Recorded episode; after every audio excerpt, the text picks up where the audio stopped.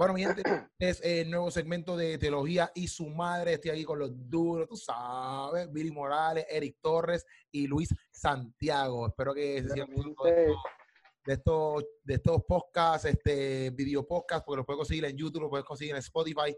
Este, o sea que gracias por estar aquí con nosotros. Y hoy en este segmento vamos a estar hablando sobre el postmodernismo. Esa es la que hay. Pues mira, Gropi, este, vamos a estar hablando, como ya dijo Gropi, el posmodernismo. Y nada, quisiera comenzar a, traer unos diferentes puntitos de los principios del posmodernismo.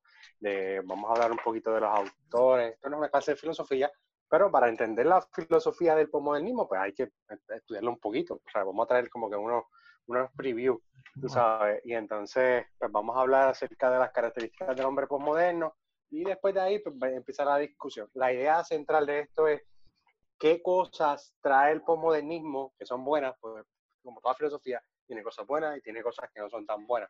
¿Qué cosas trae el posmodernismo que no nos ayuda o no nos beneficia o está en contra de nuestro pensamiento como cristianos y, y, pues que puede chocar en muchos aspectos? no, y, que, a veces, y que a veces ni tanto, tanto directo con el cristianismo, sino con la misma eh, ley, leyes lógicas. Claro, claro.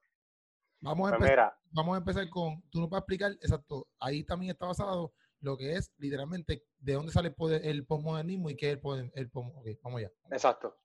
Postmodernismo básicamente viene del prefijo pues, post, es el prefijo de, que va después de modernismo, so, es, un, es una filosofía que va totalmente en contra de lo que es el modernismo. Eh, básicamente, eh, las características de un hombre eh, postmoderno es que es bien realista, eh, vive desilusionado. Cuando hablamos de desilusionado, es alejado a la ilusión del progreso, como traía el modernismo. Todo era progreso, eh, la razón, etc. este hombre posmoderno, ser humano posmoderno, también es entregado al placer, a la búsqueda del placer y la satisfacción. Todo es placer, placer, satisfacción para mí. En el modernismo tú veías que muchas personas estaban bien hambrientas de lo que era razón, pensamiento, vamos a sentarnos a filosofar, vamos a pensar en diferentes cosas, etcétera. Disculpa, una pregunta. Eh, el modernismo, de que, ¿sabes? Como que es hasta el siglo XIX, por ejemplo, y después llegó el postmodernismo, empieza en el siglo XX, ¿eso, eso es así o eso no es así? básicamente el postmodernismo eh, comienza... el, el, modernismo viene con lo que fue la, la revolución científica. ¿Verdad? Para, para, para, los, para los siglos XVII y desde los siglos XVII hasta el siglo XIX estaba lo que es el modernismo. Como que mucha gente, mucha gente considera que el postmodernismo realmente no debería ser considerado como algo aparte al modernismo, sino que fue una evolución dentro del mismo eh, modernismo. Pero a todo esto, a todo esto, Keropi, todo esto de modernismo, postmodernismo, son épocas por las que ha pasado la humanidad. Que eso viene desde la edad antigua. La edad antigua fue como hasta el 500 después de Cristo, cuando cae Roma. Y esa es una época de la humanidad. Y después de eso empieza la Edad Media ahí es que entonces... Y hay un pues montón de movimientos, y es bien importante porque eh, estos movimientos no tan solamente son movimientos filosóficos, eh, afectaron la cultura como tal, afectaron las artes, afectaron incluso la política, el teatro. Sí, lo que, pasa, lo que pasa es que yo creo, hablamos ustedes, que verdad que nos compete en la parte filosófica, porque la parte filosófica eh, de alguna manera, indirecta o directamente, afecta cómo se construye la sociedad en la que vivimos, en la cultura. Exacto, porque a, a todo esto, dentro de cada una de estas etapas de la humanidad, suceden muchos eventos políticos, como decía Billy, como decía Luis, como que cosas en el arte, en la ciencia, en diferentes áreas de la humanidad, pero obviamente nosotros no vamos a estar hablando de historia, vamos a estar hablando de... Que podemos tener un segmento después de eso. Tocar las diferentes. Oye, porque es brutal, porque está brutal lo que toca el, el, esencialismo, el existencialismo, el, el idealismo. Idealismo, idealismo. Lo tengo todo en inglés, brother. Idealismo, este, el. Incluso el, el soticismo, el, el, los, los estoicos que, que, que ah, tuvieron el debate, los, estoicos que tuvieron debate con, con, Pablo en Hechos 17. Estoicos sé quiénes son, pero ese... ese, ese. Los epicúreos. Sí. Eh, todo ese tipo de filosofía, estaríamos en un segmento también de eso. Sí, pues pero a todo esto, básicamente lo que yo quiero decir es que como que esta época, dependiendo, por las cosas que están sucediendo dentro de cada época, moldean el pensamiento de la gente que vive en esa época. Y por eso se dice, por ejemplo, hay personas que cuando hablan de personajes históricos dicen, ah, pero es que ellos eran hijos de su época. Mm. Es decir, que como ellos vivían en esa época, su pensamiento se veía moldeado y afectado por su época. Entonces, si nosotros somos hijos del posmodernismo o vivimos en la época postmoderna, pues de alguna manera este pensamiento influencia la manera en que nosotros percibimos el mundo y, en la manera en que nosotros pensamos. Ahora vengo para mal. Exacto. Pues Luis, ajá, pues Luis, cógelo de ahí, vamos ya. Pues, ajá, el punto es que cuando también tenemos diferentes autores eh, y vamos a tocar dos, específicamente dos que son de los más fuertes que trabajan este tipo de pensamiento postmodernista. Eh, otro punto que quiero aclarar antes de entrar a eso es que no hay verdad absoluta para el pensamiento postmoderno. Eh, no existe ni, por ende, si no hay verdad absoluta, no existe ni el bien ni el mal. Esos son puntos importantes que también vamos a tocar. Todo depende de tu entorno, valores y creencias. Otro pensamiento es vivir y dejar vivir. Eh, el hombre postmodernista también es aferrado a seguir las masas, a personas que piensan igual que él y, a seguir esas masas, etc. Como autores está, por mencionar algunos, Friedrich Nietzsche, Martin Heidegger, Gianni Battino, Emmanuel Munier y Jean-Francois eh, que es del que vamos a empezar a hablar ahora, que es Loitard, que básicamente es un filósofo francés que nació en 1924, en 1998, y él establece algo muy interesante acerca de la posmodernidad, y él dice que la posmodernidad es el fin de los metarrelatos. ¿Qué son metarrelatos? Metarrelatos son, eh, según eh, este autor, ¿ves? son eh, pensamientos que se imponen a seguirla. Y en la modernidad, pues beneficiaban seguirlas porque te prometían una libertad. Eso es lo que este autor piensa y entre ellos él describe el cristianismo, el iluminismo, el marxismo y el capitalismo. Okay. Que prometían una liberación del hombre. Ok, ok. Para ir entendiendo, Pam, eh, esos, esos son los, los que diste, los metarrelatos. metarrelatos. Sí. Metarrelatos. Él pensaba metarrelatos. que. Él pensaba, este hombre pensaba que. que, el posmodernismo es el fin de los metarrelatos. El fin. El fin. Eh, porque, porque esos metarrelatos influyeron mucho en la edad, en, la, en el tiempo moderno. Exacto, porque, porque ellos creían en esto de que no había una verdad absoluta, de que no sí, porque el modernismo, el modernismo establece, eh, ¿verdad? Con, absoluta. Ajá, con la, con, con, lo que es la razón, la, eh, la, la, fuente más importante de conocimiento, que adquirimos conocimiento, es base la razón, la lógica. Entonces, el, modernismo. Entonces, el postmodernismo viene a decir, mira, realmente hay una esencia, hay un ser ¿verdad? Y eso lo podemos ver, por ejemplo, con, ay, con Derrida. Derrida dice en, la, en lo que es el logocentrismo. El logocentrismo establece que no solamente por lenguaje eh, hay una buena comunicación, porque también estamos eh, eh, obviando la área de, de las artes. ¿verdad? Entonces también empieza a hablar lo que es desconstrucción, que tenemos que estar bien, bien claros de que tenemos que despojarnos de toda idea absoluta que nos, que nos han puesto y tenemos que analizar la contraparte. ¿Me entiendes? entonces, lo que viene a ser postmodernismo es darle valor a la subjetividad. Darle valor al que yo no tengo que regirme por la uniformidad que establece una autoridad. Entonces, por ejemplo, este, también Jean-Paul Sartre estaba hablando de que es una mala fe, pero una mala fe en el sentido de postmodernismo tiene que ver con que nosotros somos seres libres. Y al tú ser un ser libre, tú no tienes que regirte por lo que te digan. Exacto. Eso no tienes que hacer eso. Exacto, eso es lo que tiene, eso es lo que tiene, eso es lo que viene a establecer el posmodernismo. Porque con el posmodernismo viene lo que es el relativismo. Y en el relativismo viene esta ideología de que no todo es relativo. No te me adelante, no te me adelante. Por, por, dar un ejemplo, ¿verdad? Este, yo sé que ustedes tienen muchas cosas que decir, pero por dar un ejemplo concreto, creo que, por ejemplo, el, en el modernismo surge la, la revolución científica. Y en la revolución científica, el ser humano se empieza a dejar guiar por la razón. Este, y cuando el ser humano se empieza a dejar por la, guiar por la razón, ellos dicen que lo real tiene que ser comprobable y que lo comprobable es real, porque surge el método científico. Entonces, ellos establecen que todo lo real es aquello que yo puedo comprobar, que puedo medir, que puedo, porque ya tenemos, surgen herramientas como el telescopio.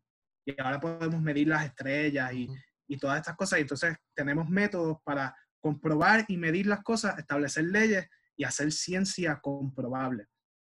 Entonces, a todo esto, ¿verdad? No tiene que ver tanto con la ciencia, pero también se le da valor a la arqueología, se le da valor a la historia en el modernismo.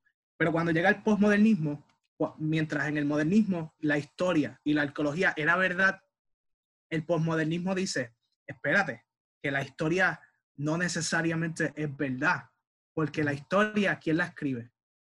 Los, que, los victoriosos, los que triunfan. Tú no tienes la historia, por ejemplo, en Puerto Rico, cuando en la escuela nosotros damos historia, eh, nosotros tenemos la historia desde la perspectiva de los españoles, de los que ganaron.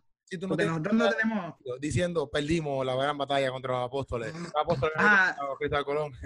Ah, porque nosotros no tenemos la perspectiva de los, de los indios, por ejemplo, y así no tenemos la perspectiva de la historia de los mayas, de las, de las culturas que, por ejemplo, en este lado del mundo, en el, en el nuevo mundo, que pierden la batalla, pues esa historia no la tenemos. De modo que la historia es subjetiva a quienes ganan la historia. Y entonces, pues ahora en el posmodernismo, mientras antes en el modernismo la historia era la verdad, ahora se cuestiona esa verdad y se desafía y se dice, mira, realmente eso es subjetivo, eso es relativo. Y asimismo, como se hace con la historia, se hace en diferentes áreas de, de la ciencia, eh, por ejemplo, con la religión y con todo este tipo de cosas. Y eso es lo que se dice que, que surge esta actitud desafiante, esta actitud relativista y esta actitud donde, donde las cosas son subjetivas, ¿me entiendes? Como que, como que todo eso surge a raíz de, de cosas como esa. Okay. Y, no, y, no, tan solamente que sean la, eh, surgen estas cosas subjetivas, sino que se le da tanto valor y tanto peso. O sea, porque yo no tengo problema con, con, estas cuestiones subjetivas, no tengo problema con que tengamos cierto grado de escepticismo, porque yo creo que eso es saludable. ¿Me entiendes? Yo creo que es bueno cuestionar las cosas. Sí, por eso, porque hay cosas, hay aspectos positivos. sí, sí, por eso. Lo que, lo que yo estoy, lo que no estoy de acuerdo es que cuando tú quieres desmantelar la objetividad de las cosas y solamente basarte en la subjetividad, hay un serio problema. ¿Me entiendes? Anyway, lo explico después porque pues, eh, después el pastor Sí, cuando, se, cuando se exalta la subjetividad. Exacto. La, para mí, la subjetividad no puede ir por encima de la razón porque es que es totalmente ilógico. Pero ajá, sigue, este, este, Luis. Adelante, Luis. Ahí entra. Pero escúchame un momento, un momento. Si alguien está escuchando esto por primera vez, la subjetividad es la suposición, la suposición. La subjetividad es todo pensamiento que nace del sujeto, que es, toda verdad que depende del sujeto, del sujeto. Todo lo que es objetivo es cualquier cosa, cualquier estándar, cualquier verdad, que sin importar la opinión de la gente, nunca cambia. Eso es lo objetivo, la objetividad. Objetividad. Por ejemplo, tú, tienes, trenzas. Independientemente yo quiera creer o no quiera creer en tus trenzas, eso existe. Eso está ahí. Punto y se acabó. Ahora, que yo diga que la vainilla es mejor que el chocolate, eso es subjetivo. Porque eso depende de mi, de mi percepción, eso depende de, de mi opinión. De mi opinión. De mi gusto. Exacto. Hay gente que dice que la belleza es subjetiva, por ejemplo. Yo puedo pintar un cuadro de Keropi. Y quizás alguien vea, quizás... Yo puedo decir que feo, un ejemplo. Exacto, quizás yo vea el cuadro de Keropi y yo, vaya, qué negro hermoso. Y espérate, después... estoy, espérate, estoy viendo, estoy viendo cómo la cuenta de él está subiendo aquí, espérate.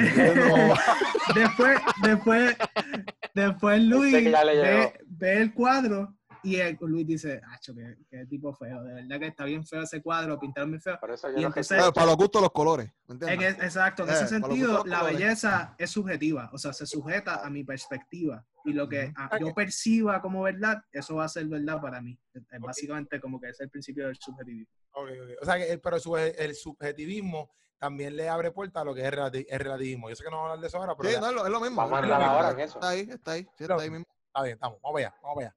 Básicamente, otro filósofo importante que es Giano Baltino, que de hecho, hasta lo que tengo entendido, sigue vivo, eh, nació en 1936. Eh, él pospone lo que es el pensamiento débil, y él dice que el posmodernismo viene a traer un pensamiento débil. Eso lo vamos a explicar ya mismo. También dice que no hay valores universales, que entonces le abre puerta a lo que es el relativismo, y dice que todas las ideas, conceptos, culturas y valores son válidos en un contexto determinado. O sea que en ese sentido, eh, eso es lo que él establece. Dice que ya no existe una verdad universal, solo existen verdades pequeñas que son verdades para cierto número de personas en necesidad. Solo se debe ver el mundo desde un punto de vista personal, tolerar lo que otros piensan y cuando establece que es un pensamiento débil, hay dos barreras, lo que es el pensamiento débil y el pensamiento fuerte. Pues, eh, imagínate como una tablita, como que el pensamiento fuerte está acá y el pensamiento débil está aquí, y en el medio hay una opinión diferente. En el pensamiento fuerte, rápido, se, cuando hay una opinión diferente, el pensamiento fuerte piensa en atacarlo con violencia. Y el pensamiento débil lo que dice es que lo acepta, o sea, acepta esa opinión. Mira, yo acepto tu opinión. Eso es lo que él establece que trae el posmodernismo. Y luego de ahí, cuando eh, establecen eso, quisiera pues escuchar lo que ustedes piensan de, este filósofo y luego ahí tengo una cita, una cita y después de ahí empezamos con lo duro. Ah, ¿qué, pensamos de este hombre? Exacto, ¿qué, piensan de lo que él acaba de decir? Bueno, lo, que sí me llamó la atención ahora mismo aquí es lo de esta tablita que dijiste, este, que es, eso es lo que él alega, que es el, el postmodernismo, como que pues está esta tablita aquí que... Que es un pensamiento débil. Él alega que el postmodernismo es un pensamiento débil, que lo que hace es que hay una opinión diferente y la acepta. No, yo acepto tu opinión. No, pero es que realmente, es que realmente no es tanto, digo, en mi opinión, no es tanto un pensamiento débil. Lo que pasa es que para mí, en su filosofía, tiene unos loopholes, ¿me entiendes? Que lo hace un pensamiento débil. Pero realmente, ¿qué, ¿qué, autoridad tiene él para decir que su pensamiento es uno fuerte y el postmodernismo uno débil? ¿Me entiendes? Yo, como te digo, yo, yo sí creo que hay unas cosas que son bien positivas y otras cosas que son bien negativas. ¿Me entiendes? So, yo creo que, nuevamente, esa misma opinión, una opinión subjetiva sobre la subjetividad del mismo pensamiento débil que le está diciendo. So, que entonces le garantiza a él que su opinión fuerte o su ideología fuerte realmente no es una débil. Porque yo realmente creo que sí, algo bueno es la diversidad que trae el posmodernismo. ¿Me entiendes? Eso totalmente de acuerdo. Totalmente de acuerdo que cada persona tenga una voz en la sociedad. Totalmente de acuerdo. Totalmente de acuerdo que, que, que no se y me encanta también, este, Derrida dice que en la, en la desconstrucción, ¿verdad? Muchas veces ponemos, le damos más valor una cosa que otra, ¿me entiendes? Este, y, él utiliza mucho que Aristóteles, para, para esta filosofía de Aristóteles, se le da demasiada importancia a lo que es eh, el discurso hablado y que el discurso o la literatura escrita, lo que es escrito, se le daba menos valor. Y él decía, pero ¿por qué? Porque entonces, si tú le tienes algo privilegiado, que sería la opinión fuerte, porque entonces no valoramos también las cosas positivas de la contraparte? ¿Me entiendes? para mí, en su misma filosofía hay una contradicción. Ok. Sí. Pero entonces, este hombre, pero este hombre sí cree, el que estamos hablando ahora mismo, él sí cree en el posmodernismo. De hecho, él es, una, él es un filósofo posmodernista y él es uno de los que establece las bases y okay. vivo y lo defiende. Eh, quiero traer una cita de María Zambrano, que es una filósofa eh, moderna española, y dice que la filosofía moderna no ha pretendido reformar la vida, por el contrario, quiso transformar la verdad. Lo voy a leer de nuevo. María Zambrano dice, la filosofía moderna no ha pretendido reformar la vida, por el contrario, quiso transformar la verdad. Es un problema. Eso, eso, y ahí entonces podemos compensar, la discusión. Y eso es mucha calaca, that's right. Eh, pero esta, señora que dijo esto es una señora aquí, cristiana. Una, una filósofa. Una filósofa. Okay. española. María Zambrano. Ella establece que, que, que este pensamiento moderno vino a cambiar la verdad. Es que, es que, ese, es, que es el problema. El, problema el, gran, el, gran, problema con, con, con el postmodernismo es que ve la verdad de una manera que es para mí es totalmente ilógica e incoherente, ¿me entiendes? Porque, por ejemplo, muchos postmodernistas hablan de que, bueno, en un momento dado conocíamos ciertas cosas sobre cierto, por ejemplo, del universo. Pensábamos algo del universo y a, pasar del tiempo nos dimos cuenta que era distinto. Pues la verdad cambió. No, la verdad nunca cambió. Lo que cambió es nuestro conocimiento sobre lo que ya estaba establecido. Es muy distinto. ¿Me entiendes? Las verdades son verdades, punto y se acabó. Por, por, ejemplo, que tú me digas que tú no crees en la ley de gravedad, no anula la ley de gravedad. Ajá, y tú dices no, la ley de gravedad es un invento. Tú no vas a ser de momento, e, eso lo dice Frank Cherry, de momento tú no ves gente volando en el universo. Ah, ahí va, uno, ahí va uno que duda en la ley de gravedad. No, por eso hay verdad absoluta, porque independientemente de tu opinión, tú no puedes cambiar las cosas que son. ¿Me entiendes? La verdad siempre tiene que ser correspondente, pertinente, coherente con la realidad en la que vivimos. Entonces, cuando tú tienes una filosofía que quiere anular los absolutos, y esto es, mira, mira qué, tan contradictorio es. Si una persona viene, todo cristiano, que, todo creyente que, me, que, me, escucha, si una persona con este argumento trililí que te dice, no, no, no, no, eh, no existen los absolutos, tú lo único que tienes que preguntarle es, ¿y esa afirmación es absoluta? Sí, sí. ¿Me entiendes? Porque su misma afirmación es una afirmación absoluta que él mismo con su afirmación quiere destruir. Pero entonces tu, tu propio argumento se cae. ¿Me entiendes? So, nuevamente, yo sí creo en darle valor en la opinión del sujeto, pero la opinión del sujeto no puede trascender la verdad absoluta. Si, si, si, tú dices que no existe en verdad absoluta, va en contra de toda ley lógica, en contra de la ley de identidad, con la ley de no contradicción, con la ley de contradicción, la del medio excluido. Vas contra todo lo que es lógica, va en contra de eso. Yo, quiero traer el punto, estamos enfocándonos en la verdad absoluta, pero también hay valores absolutos. Valores absolutos. Valores absolutos, ¿existen o no existen? Bueno, bueno cuando, pero todos los valores absolutos, hablando de la moralidad. Exacto, moral, moral, moral, moralmente, ¿verdad? Bueno, pues eso fue lo que discutimos la, la, vez pasada. Que ese es un argumento a favor de, de, la existencia de Dios, porque si no existen valores absolutos, pues es un problema. Incluso eh, Sartre, eh, Sartre también habla del miedo que él tiene cuando se da cuenta de lo libres que somos. Porque si somos seres totalmente libres, ¿a quién, quién, quién me dice que yo estoy bien o estoy mal haciendo las cosas que tengo que hacer? Sí, sí, sí. Si soy un ser totalmente libre, dice, a mí me da miedo esto. Porque si el ser humano se diera cuenta lo libre que es, ¿por qué yo tengo que someterme al gobierno? ¿Por qué tengo que someterme a las leyes que hay? ¿Me entiendes? Y, venimos, a, venimos a ver si no hay esos valores absolutos y no hay una verdad absoluta como trabaja eh, e, este pensamiento postmodernista, por ende, si no hay verdades absolutas, no existe ni el bien ni el mal. La pregunta sería, ¿quién me dice a mí que yo vaya a casa de Keropi un ejemplo, le jové el micrófono que tiene porque yo no tengo ninguno y yo lo necesito para el podcast y él tiene dos. Yo voy para allá y le jobo uno y digo, yo lo jové y lo estoy usando yo aquí. Y nadie, que no me puede decir, papi, ese micrófono es mío. ¿Cómo lo quitaste yo? ¿Pero por qué? ¿Quién me dice que eso es bueno o que es malo? Yo lo puedo hacer. O más, más peor todavía, ¿sabes? O peor todavía, si yo voy y... Sí, eso no, más peor. Más mejor, no me dicho. Pero, todavía, filosofía, si yo voy, si, yo voy y mato a alguien y asesino a alguien, este, nadie me puede decir a mí, yo voy y maté a Keropi, un ejemplo. Nadie me puede decir a mí que quiero que yo matara a Keropi está mal, porque no hay verdad absoluta. Pero te van Entonces, ¿quién me dice, si no hay bien y mal, quién me dice que lo que yo hice estaba bien? A mí me encanta porque eh, Ravi Zacarías en uno, en un Q&A, él viene un poco modernista, un chamaquito, tiene cara de chamaco, este, o sea, que, que, que joven, que joven. Este, viene y le pregunta a Ravi dice, realmente, ¿cuál es el miedo que ustedes tienen con el postmodernismo y el pensamiento libre y esto absoluto? ¿Cuál es, ¿Cuál es tu problema? ¿Tú crees que realmente la sociedad va de momento a, a ser descabellada y totalmente mala? Ay, está brutal. Y Ravi, Ravi va al, al, al, micrófono, y dice, dice, bueno, me, eh, qué, qué, buena eh, eh, eh, afirmación, de postura que estás hablando, qué chévere, qué interesante. Te pregunto, eh, por las noches, ¿tú cierras la, puerta de tu casa? Y él dice, y se echa a reír, porque es verdad, porque si realmente tú tampoco tuvieras miedo de la libertad del ser humano, pues entonces, ¿por qué tú cierras la puerta? ¿Por qué cierras la puerta? ¿Cuál, ¿Cuál es el miedo? ¿Tú ah, crees que la gente realmente va a entrar a tu casa y robar y ese rayo? Sí, ¿verdad? Porque está ese miedo, porque sabemos que el ser humano debería responder a unos valores objetivos y unos deberes objetivos. Y no estamos hablando de cosas espirituales, porque los humanistas son así, como que hay tenemos que luchar por los derechos de los seres humanos, los derechos civiles. Pero ¿qué derecho tú tienes cuando no hay objetividad? Sí. Porque todo es subjetivo. Quizás tú crees que tienes derecho, pero realmente no puede ser que no los tengas, ¿me entiendes? Pero cuando hay una objetividad de que el ser humano tiene un valor y tiene que haber unos valores objetivos los cuales regulen todo esto y el ser humano debería corresponder y, dirigirse por ello, pues tú estás admitiendo que hay, una, hay unos absolutos que realmente existen, ¿me entiendes? So, tu filosofía está rompiendo el orden.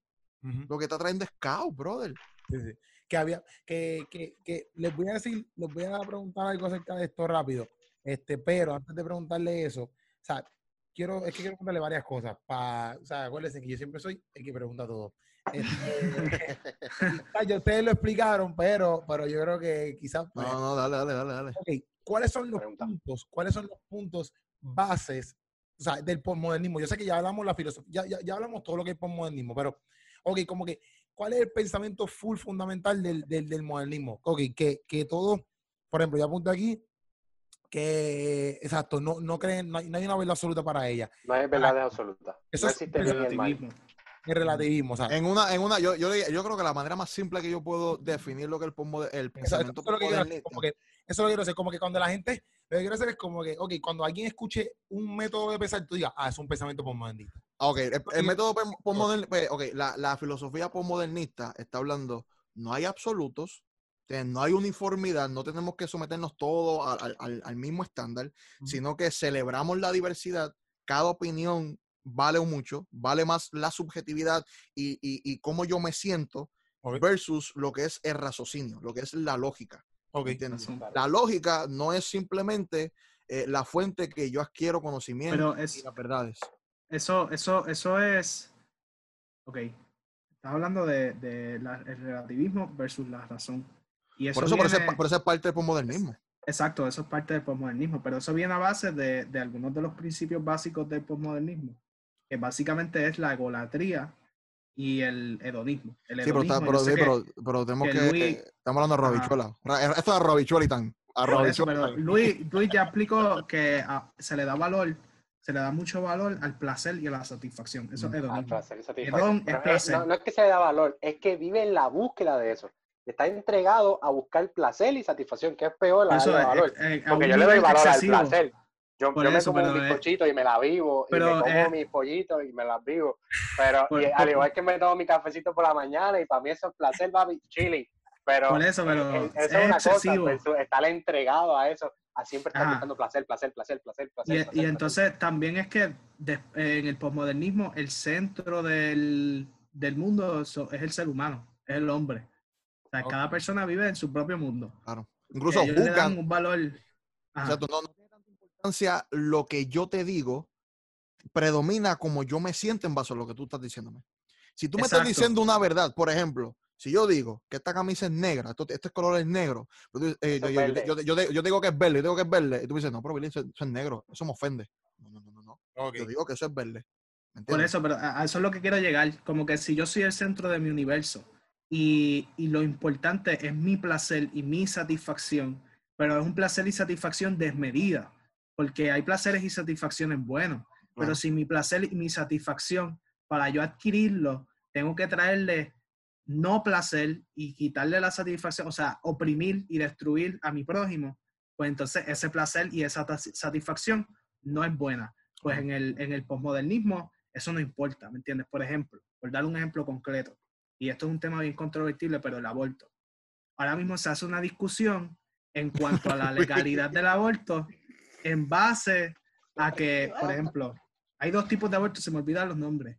Pero yo sé que hay un aborto. Mala mía, mala mía que, mala mía que, que, te interrumpa ah. con el aborto. Pero eso es bueno que traigamos ejemplos también de hoy en día que está empezando con pensamientos así para que también los que escuchen puedan entender como que, ah, entonces pues esto es parte de un movimiento. Sí, porque literal, literal, todo lo que estamos viviendo y, frases que a veces la gente dice y no se da ni cuenta es producto de esto. Entonces, por ejemplo, el, seria, esto es una discusión seria.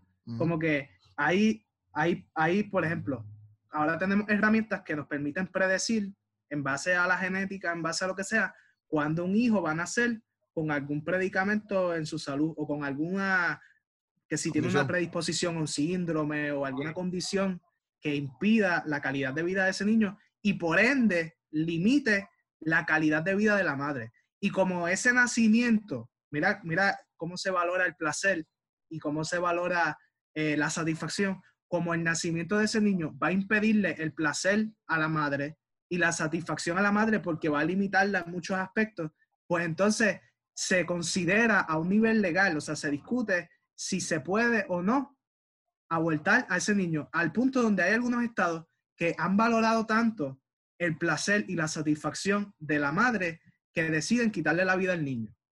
Y eso lo vemos, o sea, eso lo vemos, que esa discusión existe, como que como que se legaliza el aborto en base al placer y la satisfacción de la mujer. Y eso es un ejemplo de placer y satisfacción desmedida. Obviamente esto es un tema bien amplio y no vamos a hablar de eso en este video más, pero como que ya tú ves cómo este egocentrismo, cómo esta, esta idolatría del yo, egolatría, ego, pues soy yo, como este narcisismo y esta búsqueda desmedida del hedonismo, del hedón, del placer, de la satisfacción, se manifiesta en diferentes áreas de la sociedad.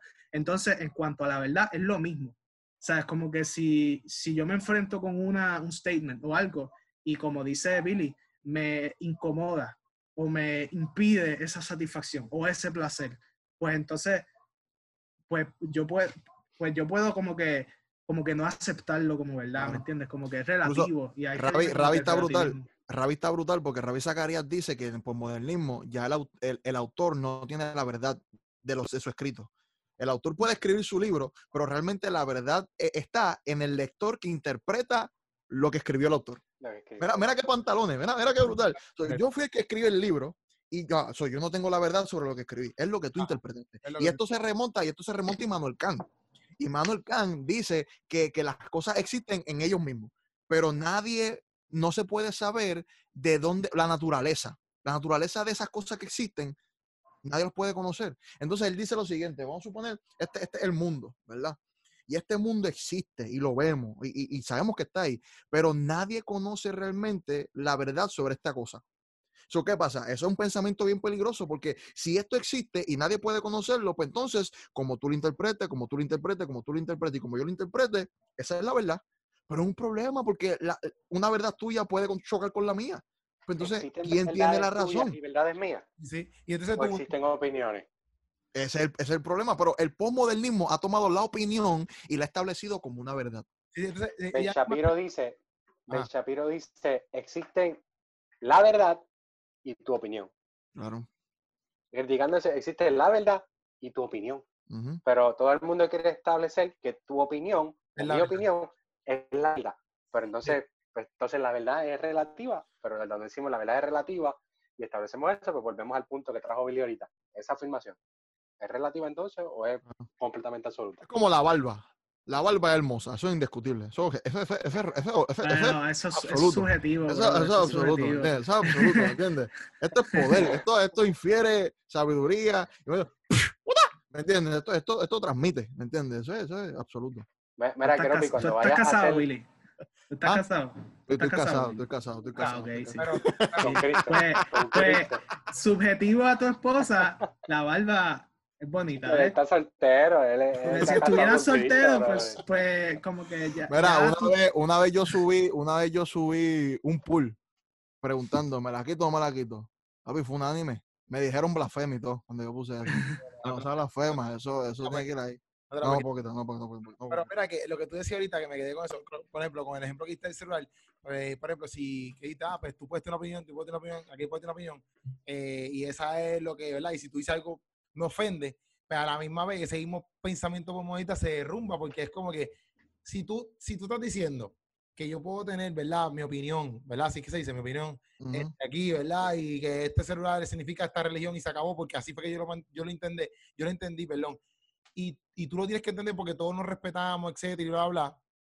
Y si tú te ofendes por mi, por mi pensar, pues entonces ya mismo se- ya se derrumbó, porque si yo no acepto tu pensar y me ofendo por tu pensar, pues yo mismo me derrumbo de lo que estoy diciendo. ¿me Pues, lo que pasa es que con ese pensamiento postmodernista es que no entienden, lamentablemente, que cada, y ahí es donde también se derrumba el pluralismo, porque se derrumba porque toda verdad es excluyente.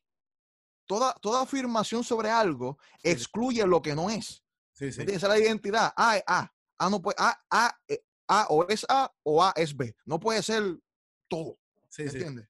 Exa- Exacto. O sea, el plural. gente- la gente- mala mía, disculpa, y la gente lo, lo, lo- quizás eh, lo que han malinterpretado es eso de excluir, ¿me entiendes? Como que han cogido esa palabra y la han usado a, papi, a una exageración de potencia bien cañona que todo es excluirte o todo es, entonces pues como obviamente no quieren que te excluyan porque ¿quién quiere que te excluya? O sea, si hacemos un, si hacemos Claro. Un, un tryout, tú sabes, cogen a 10 y tú fuiste el único que no cogieron, pues Papi, yo perdí por ser gordo. Ya, hablando claro. Ya yo perdí por ser gordo. ¿no? ¿Ves?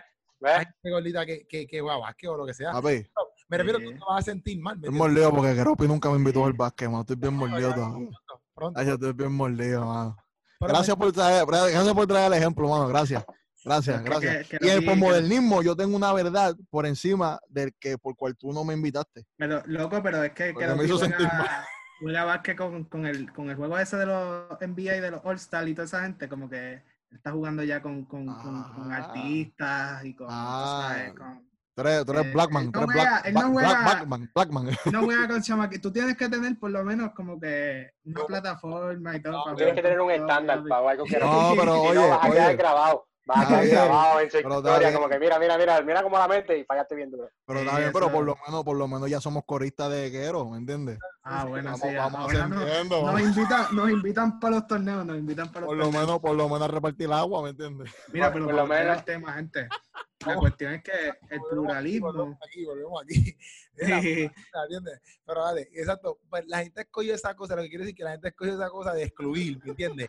Una, vez, una vez, una vez, una vez, una vez, yo vi un banner de la comunidad LGBT la de Caribe, ¿verdad? LGBT. Ajá, LGBTQ y, y, y, algunas letras más que yo no sé, con todo el respeto. Pero yo decía, yo decía, yo decía, por ejemplo, e, ellos decían, este, era un letrero como que de, como, luego como el sesco, como que, como que. Como el sesco, loco. Lo que me refiero es que eran como que unas oficinas para ellos.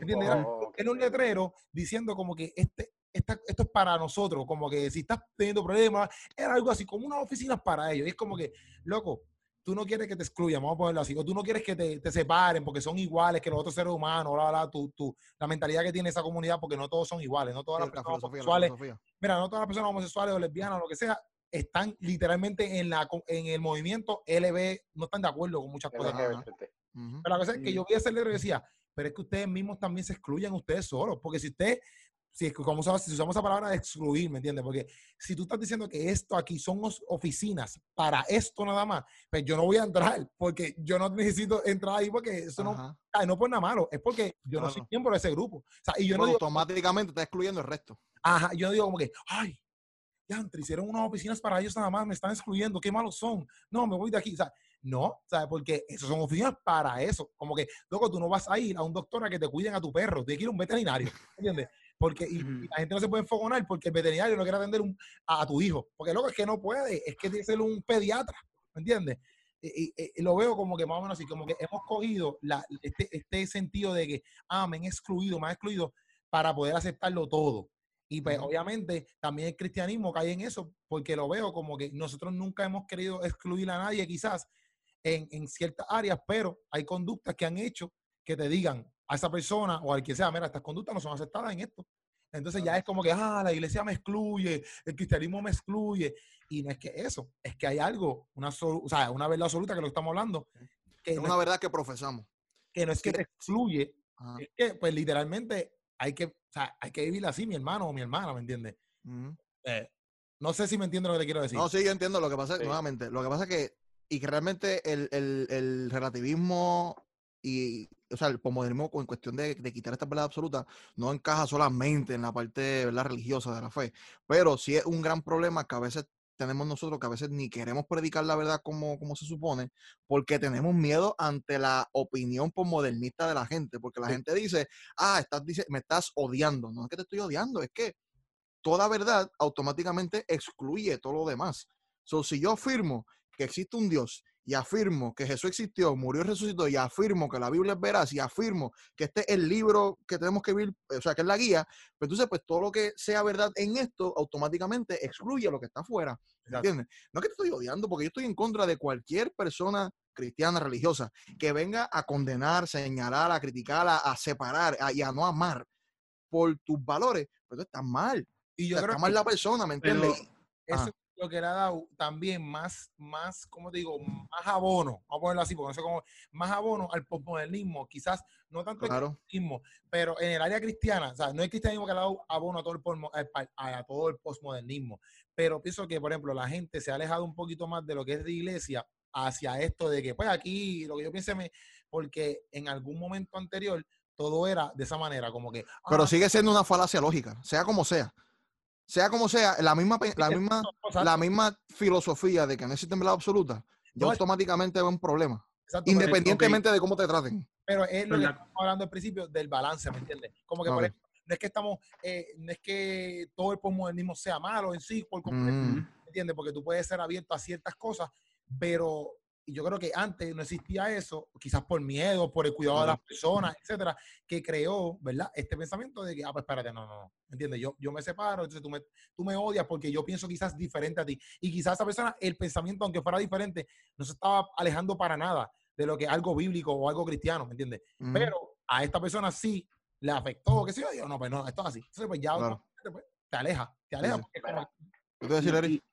Ajá, que yo iba a decir que todo esto surge a raíz de esto mismo que estamos hablando, del posmodernismo, porque este pensamiento de la tolerancia y de la inclusividad, es por lo que te digo, es porque hemos, eh, en el posmodernismo, hemos exaltado tanto el placer y la satisfacción que no sabemos enfrentar la crisis, que no sabemos enfrentar el rechazo, que no sabemos enfrentar la tragedia, que es parte natural de la vida.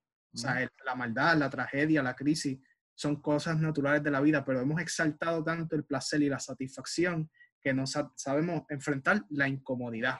Y entonces por eso es que tú ves que a un nivel práctico surgen estas cosas de las mismas de las que estamos hablando. Sea, surgen estas discusiones donde si tu verdad me ofende, o sea, me hace no sentir placer y no sentir satisfacción inmediata, pues entonces, eh, o sea, yo no voy a aceptar esa verdad o tú me estás odiando. O sea, esa discusión surge a raíz de esto mismo que estamos hablando, que son los valores del posmodernismo.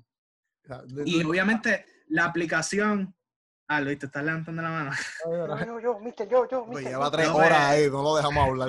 Sí, pues déjame terminar esto y te dejo hablar, bro. Este, que la aplicación de eso a la religión es el pluralismo. O sea, el pluralismo. Y vamos a hablar de eso ya mismo. No, no, no, ¿Cuánto tiempo lleva? No conozco el tiempo. Tú lo puedes chequear ahí. No lo cogí. Mira. Pero a lo que eh, este, tú, puedes chequear ahí, a lo que tú, a lo que tú chequeas, Luis, un baile. Sí, a lo que tú chequeas yo, yo quiero decir algo. Este, y eso es parte de lo que estábamos hablando ahorita, de lo que era un pensamiento débil y lo que era un pensamiento fuerte. Y entonces establecen que es un el, el posmodernismo es un pensamiento débil que pues acepta las diferentes opiniones. Pero el punto es que si yo pienso diferente a ti, en realidad tú estás aceptando mi opinión. Porque rápido, estábamos hablando aquí, no, que si eh, yo digo una verdad o yo digo lo que yo pienso, rápido la gente se ofende, no, tú me estás excluyendo, tú me estás odiando, pero porque yo pienso diferente a ti, tú también me estás excluyendo y me estás tirando a mí también. Entonces, literalmente estamos aceptando las opiniones de los demás y nos estamos respetando como establece el postmodernismo o solamente queremos movernos hacia lo que es seguir las masas, como es la característica principal del, del pensamiento postmodernista, seguir las masas que piensan igual que yo, pero las que piensan diferente a mí, ¿qué hacen con ellas? ¿Las aceptan o las excluyen? ¿Las aceptan o las echan a un lado? ¿Las aceptan o las aplastan? Porque, oye, caballo, yo digo, cuando yo me convertí al cristianismo, yo dije, yo soy cristiano, pan, tenía como 2.000 amigos en Facebook, de la nada 1.800. Panas míos que estuvieron conmigo bloqueados. Me bloquearon, me bojaron, papi. Entonces, ¿qué estamos hablando de que yo tolero tu pensamiento si cuando yo digo que pienso diferente a ti y no te estoy odiando, no te estoy diciendo, no te estoy insultando, simplemente digo, difiero de tu pensamiento, ya entonces me estás excluyendo a mí también. Sí, solamente estamos filosofando. Sí, sí. Pero eso, eso no estoy atacando tu persona, no estoy atacando.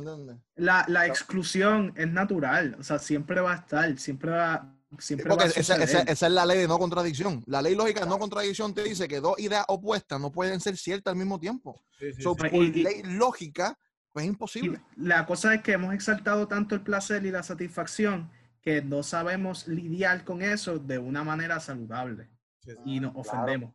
Y, pienso, que, que, bueno, también lo que eh, el hecho de, de, la unidad, por ejemplo, no sé si se entiende, pero antes, yo no sé si ahora ahora yo creo que más la gente pues está pensando diferente, etcétera. Pero antes, yo pienso que en los tiempos aquí, Huaca de la iglesia o qué sé yo, viendo esa perspectiva, como que la unidad se tenía que ver solamente con el mismo, con el mismo pensamiento. Por ejemplo, si yo pienso que, que nos vamos después de rapto, un ejemplo, este es un ejemplo, digo, nos vamos después de, nos vamos de pelear rata, ¿cómo va a ser eso? Pero está peor que yo cuando dije más peor. Fluye, fluye, fluye, fluye, fluye, fluye.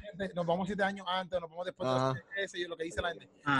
Pues si tú no estás de acuerdo con ese mensaje, si tú no estás de acuerdo con ese mensaje, pues entonces ya no hay unidad. Y, y yo pienso que la, antes, o no sé cuándo se creó ese pensamiento de que, por ejemplo, yo puedo pensar diferente a algo que ustedes mismos piensan, basado en la misma fe cristiana, en la teología. Claro este, y no significa que no estemos unidos, ¿me entiendes? Como que yo puedo, seguimos siendo panas, seguimos hablando, eh, seguimos, o sea, que no lo veo como tú lo ves de esa manera, pero seguimos estando bien en todos los demás, ¿me entiendes? O sea, a veces han creado como que, y yo creo que el postmodernismo ha cogido eso y ha dicho, ah, pues, no importa lo que tú pienses, pero fíjate, lo importante es estar unidos, ¿me entiendes? Eh, que yo creo que es parte del pluralismo, ¿verdad? sí, que no, no tenemos, perdimos la capacidad de solidarizarnos. Como estamos tanto en nuestro propio mundo y en nuestra propia perspectiva, pues no sabemos como que valorar la diversidad de pensamientos y solidarizarnos con los demás. Exacto. Eh, Billy, va a decir algo ahí, Zumba. Sí, porque ya el pastor yo veía con la lengua por fuera.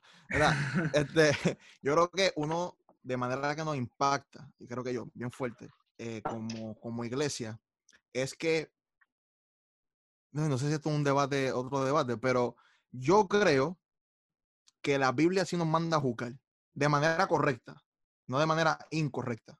Eso es bien importante, porque cuando la palabra vemos que se condena o se juzga, el juicio es porque se juicia para condenar. Pero entonces cuando vemos los jueces, los jueces fueron escogidos para juzgar a la gente de manera eh, imparcial, ¿no? Eso se supone que lo hagamos como cristianos, que veamos el mundo y hagamos juicio, pero el juicio siempre es para ayudar, ¿me entiendes? Porque consideramos que toda persona que está fuera de la verdad de Cristo una persona que está ciega ante la verdad que hay, ¿me entiendes? cuando predicamos, lo que queremos es mostrar la verdad que hay en Cristo. Y yo creo que por este pensamiento postmodernismo, muchas veces, muchas veces como cristianos nos callamos la boca, porque pensamos que predicar el evangelio es juzgar a la gente. Sí, sí. No, y no es real. ¿Entiendes? Eh, yo decirte, hermano, eh, hay una verdad absoluta, hay un ser supremo que y todo lo que predicamos, aunque tú pienses que es una ofensa para tu filosofía eh, individual y personal, yo no estoy juzgándote. O sea, no estoy condenándote como tú crees que estoy condenando. No, hay nada malo en que yo decirte, mira, esto es blanco y esto es negro. Sí, sí. Y, yo y, se ha metido tanto, tan, tan fuerte en la iglesia, perdón, se ha metido tanto fuerte en la iglesia que hay veces que, que la predicación se ha vuelto más motivacional en vez de confrontación porque tienen miedo al pensamiento postmodernista que está metiéndose en la misma iglesia. y a mí me pasa, a mí me pasa, a mí me pasa, por ejemplo, en la entrevista de que yo hago acá de otro segmento, me pasa a veces porque tengo ese miedo, literalmente, de que, hacho, que no me, que no me entiendan, ¿ves? Pero, pero sí, creo que, que dijiste algo que me gustó, que es estamos hechos, ¿verdad? Eh, tú puedes juzgar, pero dijiste ya antes. No condenar, no condenar. No, no, no, no, pero dijiste para.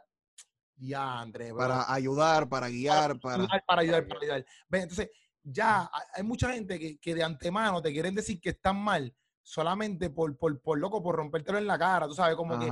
Sí, sí. Es como que para, para establecerte como que, ah, Cristo es la razón. O sea, su, su approach no es loco, no es para nada amigable. No sé si me entiendes. Es, como, por ejemplo, si yo te digo, este, si, si Keropi, quiero, lleva un mes sin bañarse, el tipo apesta.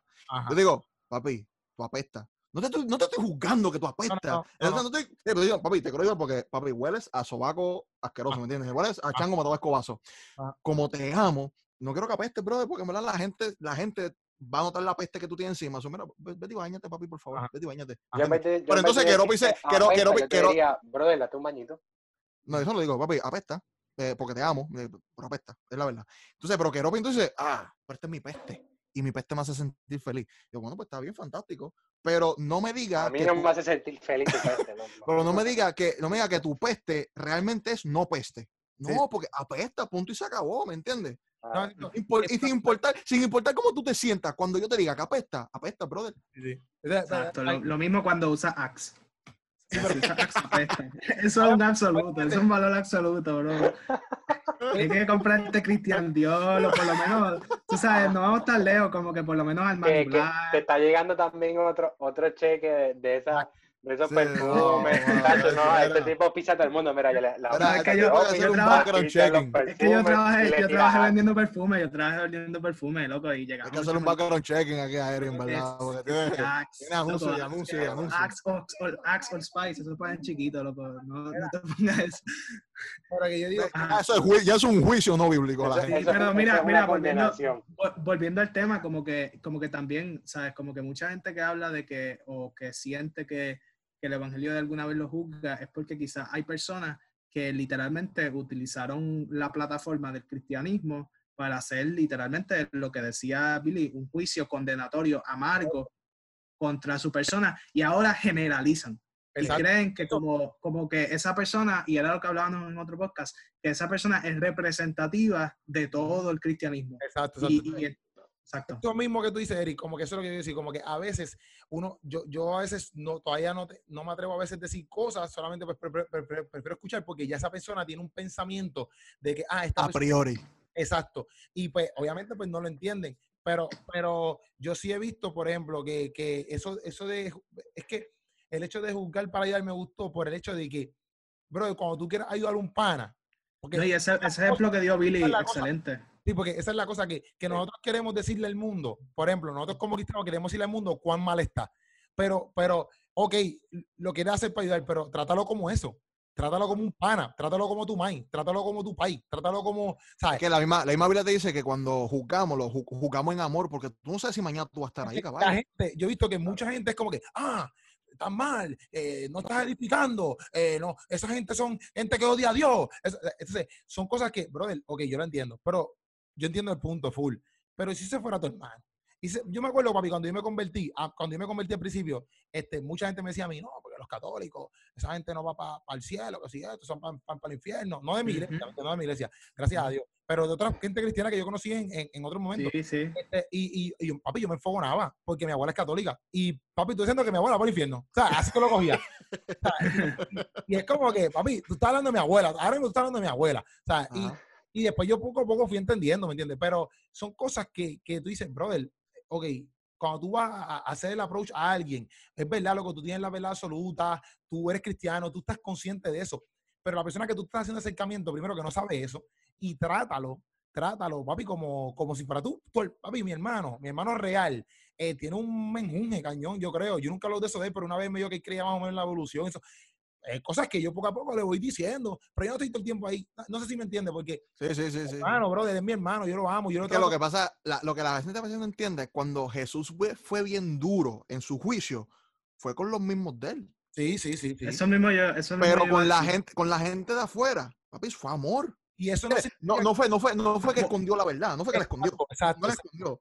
Pero llevó, llevó, de tal manera la verdad que la gente se como que, mano, me diste, pero te amo. ¿Me entiendes? Exacto.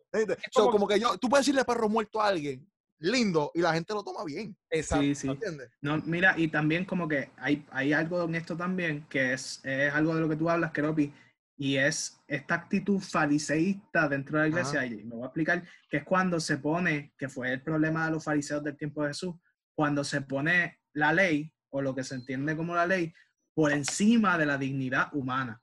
Así que es como que tú puedes tener esto que tú consideras como normativo dentro del cristianismo, pero si para compartirlo tú tienes que atropellar, tú tienes que oprimir, tú tienes que humillar, tú tienes que aplastar, pues entonces, loco, tú estás fallando como ser humano. O sea, tú estás fallando a, principios básicos del sentido común y, y, eso era lo que criticaba Jesús en su tiempo, como que hagan lo que ellos dicen, ok, él decía como que... Sí, sigan, porque lo que están hablando es verdad, pero no imiten su conducta.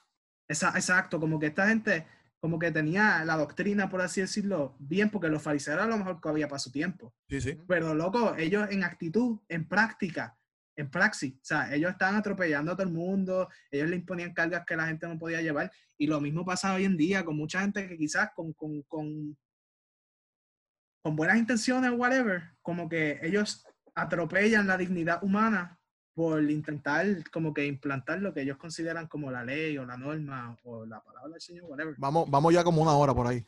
Sí, pues dale, zúmbalo, Luis. Eh, no, a toda esta, mala mía, Luis, cuando, antes que, después de esto... Yo creo que deberíamos tocar un poco el pluralismo. A ver... vamos con el pluralismo en otro episodio, porque ya como que... Sí, este no, no, sí, pues en otro episodio, que, que yo creo que es importante, y tocamos, yo creo que también podemos tocar por qué el cristianismo y no y no, otra, otra religión. pues terminamos con Luis y tocamos eso en el próximo capítulo. Dale, sí. Terminamos con Luis y yo tengo un anuncio que dar antes de que se llame el podcast. llegó la notificación de los chavos. apísame, apísame. Mira, este, yo pienso que en medio de todo esto que estamos hablando, eh, lo que trae a colación Keropi y lo que está trayendo Eric, tanto Billy, eh, yo pienso que como cristiano, aunque tú tengas la verdad absoluta, etcétera, la palabra del Señor, todo esto, creo que tú puedes tener toda la razón del mundo, brother, pero tú no eres Dios. Yo no soy Dios. Keropi no es Dios. Eric no es Dios. Billy no es Dios. Ninguna de estas personas es Dios. El único que tiene autoridad para meter a alguien al infierno o sacarlo es Dios. O para decir, este va al infierno es Dios. Quien puede decir, este es salvo y este va para el cielo es Dios, no soy yo aunque yo tenga la verdad absoluta, yo no tengo esa autoridad. Hablando de eso, Jesucristo, Jesucristo definió la ley en tres grandes principios. Digo tres porque muchos se enfocan en dos, pero hay tres. Son tres grandes principios. Amarás al Señor tu Dios con todo tu corazón, por encima de todas las cosas. A tu prójimo como a ti mismo. Pero entonces yo tuve una discusión con alguien y no era una, discusión, fue que alguien me trajo este punto y me dijo, mira Luis, pero ¿cómo yo puedo amar a alguien como a mí mismo si yo todavía no me amo? Yo tengo problemas en mí que yo no me... Y yo, brother, brother, brother, si tú te lees el Evangelio de Juan, Jesús dice que se amen como yo los he amado a ustedes. ahí, a esa persona que dice, yo no me amo, so, yo no puedo amar a los demás como a mí mismo, pues Jesús dice, ámense ustedes como yo los he amado, como yo los he amado a ustedes. Y ahí está el, el punto y el principio. Yo digo, por eso es que son tres. Pues digo, si tú no te amas a ti mismo, debemos amar a los demás como Jesús nos ha amado. Y si amamos a nuestro prójimo como nosotros mismos, nadie quiere que te vengan a decir, brother, tú me vienes a decir a mí que yo me voy para el infierno, brother, en vez de acercarme me estás alejando. y, de hecho, eh, y quiero traer a, colación, lo dijo en la entrevista que tuvo Keropi con, con Molusco, Molusco lo dijo, si tú me dices eso, yo, yo me alejo. Y tienes toda la razón, yo estoy de acuerdo con eso. ¿Sabes? Como que tú no puedes tener un approach así, brother, tú no puedes, porque eso no representa el cristianismo. Eso no representa el cristianismo. Tú, eh, como dijo Billy, Jesús atacó a estos grandes religiosos, pero los atacó como? Porque ellos los atacó por medio de su religiosidad, que decían una cosa, pero su vida práctica era totalmente diferente, era una vida totalmente contraria. ¿Ves? A estas personas Jesús sí les dijo eso, pero como dijo Billy, a las personas de afuera no, brother. Jesús iba y comía con los pecadores. no, no ocultó la verdad, no ocultó la verdad, pero fue en amor. Sí, claro, Jesús iba allí y estaba con ellos y les compartía la palabra, brother. Él era la verdad. No me ocultó nunca porque él era ahí. ¡pa! No, no, no, no, pero que te digo es que, que porque muchos muchos cristianos y, y lo saco muchos jóvenes de que, ah, pues no voy a decir nada y en vez de provocar que ellos se conviertan en mi esencia, yo me convierto en su esencia. Sí, sí, sí. No, eso está mal. tú, tú debes, tú, tú puedes estar allí y no tienes problema, bro. Yo tengo familia, yo tengo familia que, que, no es cristiano, mi papá no es cristiano, bro, y no quiere decir que por eso yo no puedo estar los sábados con él metido en la piscinita y, hablando y, y, comiéndonos algo o lo que sea, ¿me entiendes? No quiere decir que, que, no podemos estar dialogando, él es mi pai, brother, porque es mi pai, yo no voy a compartir con él, porque no es cristiano, hello, es mi pai, ¿me entiendes? Y aunque tengamos diferentes pensamientos, aunque tengamos diferentes eh, tipos de pensar, como quiera yo lo amo. Y aunque yo no estoy de acuerdo con muchas actitudes de él, pero lo amo. No las comparto, pero lo amo. Y como lo amo, oro por él. Y como lo amo, también oro por otras amistades que tengo que no son cristianas y puedo estar con ellos y puedo compartir con ellos, como he dicho Keropi un montón de veces, como ha dicho Billy. O sea, yo puedo hablar con ellos y los amo y oro por ellos. Y pues creo que Dios está haciendo algo en medio, en sus corazones, con medio de mi testimonio, con medio de que yo estoy ahí, que ellos ven que a pesar de todo yo los amo y a veces, hey, digo, pero yo no estoy de acuerdo con eso, ¿sabes? Como ellos saben, ¿sabes? Hay cosas y, y, que ellos saben como que, mira, esto no está bien, no, no hables de esto, tal vez, o lo que sea. Cosas, ¿sabes? Yo no tengo problema con eso, ¿me entiendes? Lo importante es tú dar testimonio como cristiano y no solamente lo que vivas con tus palabras, lo que digas con tus palabras, sino la realidad de la predicación es lo que tú puedes hacer con tus hechos. Y cuando tú hagas lo con tus hechos, lo que se supone que expresan tus palabras, ahí tú vas a predicar más que en vez de predicar con tus palabras. Obligado, obligado. Y tú vas a sumar algo ahí. Vamos a estar hablando a toda esta, después, Eric, suma, suma, suma, suma, suma. Sí, sí, no, este, para terminar, lo, para resumir básicamente. suma, suma lo importante, suma, suma, suma, suma lo importante, suma lo importante. Espérate, espérate, loco. Obviamente, Luis, loco, o sea, ya yo sé por qué Billy te dice pastor, obviamente una aplicación bien hermosa ah, ahí. el pastor, pero para resumir, ahora. para resumirlo de podcast, o sea, ya, ya, obviamente, ¿verdad? No es que quiera minar lo que tú estás diciendo, Luis, pero obviamente ya tú estás partiendo de, de, ciertas premisas, como que si existen verdades absolutas, pues entonces Jesús es, es la verdad. no, yo lo estoy diciendo, por, lo que trajo el ejemplo de Keropi, ¿ves? Keropi trajo el ejemplo. Por eso, por eso, porque nos metimos por esa línea, pero volviendo para atrás. O sea, lo que estamos diciendo en este podcast, todavía no hemos llegado a, a, que Jesús es, una, es la verdad. O sea, eso, eso no tenemos que hablar Lo que estamos hablando es que independientemente de las opiniones y del relativismo, existen eh, valores absolutos y verdades absolutas, no necesariamente religiosas, como por ejemplo Billy dijo una, la gravedad. Y entonces que por las leyes de la lógica, eh, o sea, es contradictorio a las leyes de la lógica decir que todo es relativo. No podemos decir eso. Entonces después ahí es que entramos como que con lo que dijimos en el otro podcast, que son los argumentos lógicos o racionales a favor de la existencia de Dios. Y después es que por ahí seguimos comprobando whatever. La cosa es que si quieren escuchar todo eso y más, eso lo pueden escuchar en este podcast Teología y su madre, en el canal de Keropi o en el canal de Spotify de Keropi. Así que si nos estás viendo en YouTube, suscríbete y suena la campana para que te lleguen notificaciones cada vez que Keropi suba un video. Y si nos estás escuchando en Spotify, puedes suscribirte también para que estés al tanto de todos los podcasts que subimos de Teología y su Madre y todos los otros shows que tiene Keropi que te van a edificar, te van a ayudar y te van a enseñar un montón. Duro, Si tienes alguna duda, no dudes en escribirnos. Si tienes una pregunta, una duda, le puedes escribir a Billy, le puedes escribir a Eric, le puedes escribir a Keropi, me puedes escribir a mí y cualquiera de nosotros te, contestamos, pero bueno, nosotros somos Eri, Eri tiene el banco virado con Keropi. Mira, ya, ya Keropi está chequeando, enviando a Eri, a Eri no le falta los 1200 que envía el Trump, no le hace falta. by the way, by the way, todos los, todos los enlaces de todos los perfiles de nosotros en las redes sociales están en la descripción. Si está en YouTube, en la descripción del video. Si está en Spotify, en la descripción del podcast. Y también no olvides dejar uno de estos, un like y también comentar qué tú piensas de este tema del relativismo. ¿Te gustó o no te gustó? Una experiencia. Y eso es todo por esta semana. No, y que también, también, ¿no? y, que, y, también, mira, esto es buenísimo para si tú eres líder de iglesia o aunque sea, mira, aunque sea un joven que solamente no eres líder, un joven de, un joven de una iglesia, mira, pásalo, pásalo around, ¿sabes? Pásalo a tus panas, pásalo a los líderes de, de, de, todo, de todo lo que tú conozcas, ¿me entiendes? ¿Por qué? Porque son buenas herramientas, este, son buenas herramientas para no tan solo tú, sino para todas las personas que son cristianas. Este, o sea que gracias, ¿verdad? Por, por, escuchar este ratito con nosotros aquí y espero que más. Y como dijo este, ahorita Luis, si tienes alguna duda, pregunta o lo que sea, o comentario, o, mira, ¿por qué no se habla en este tema para el próximo podcast o video podcast? Súmalo ahí en los comentarios y nosotros lo vamos a tener en cuenta, ¿está bien? Esta ha sido Teología y su madre con Eric Torres, Billy Morales y Luis Santiago. Y eh, esperan el próximo capítulo hablando sobre el pluralismo y qué más.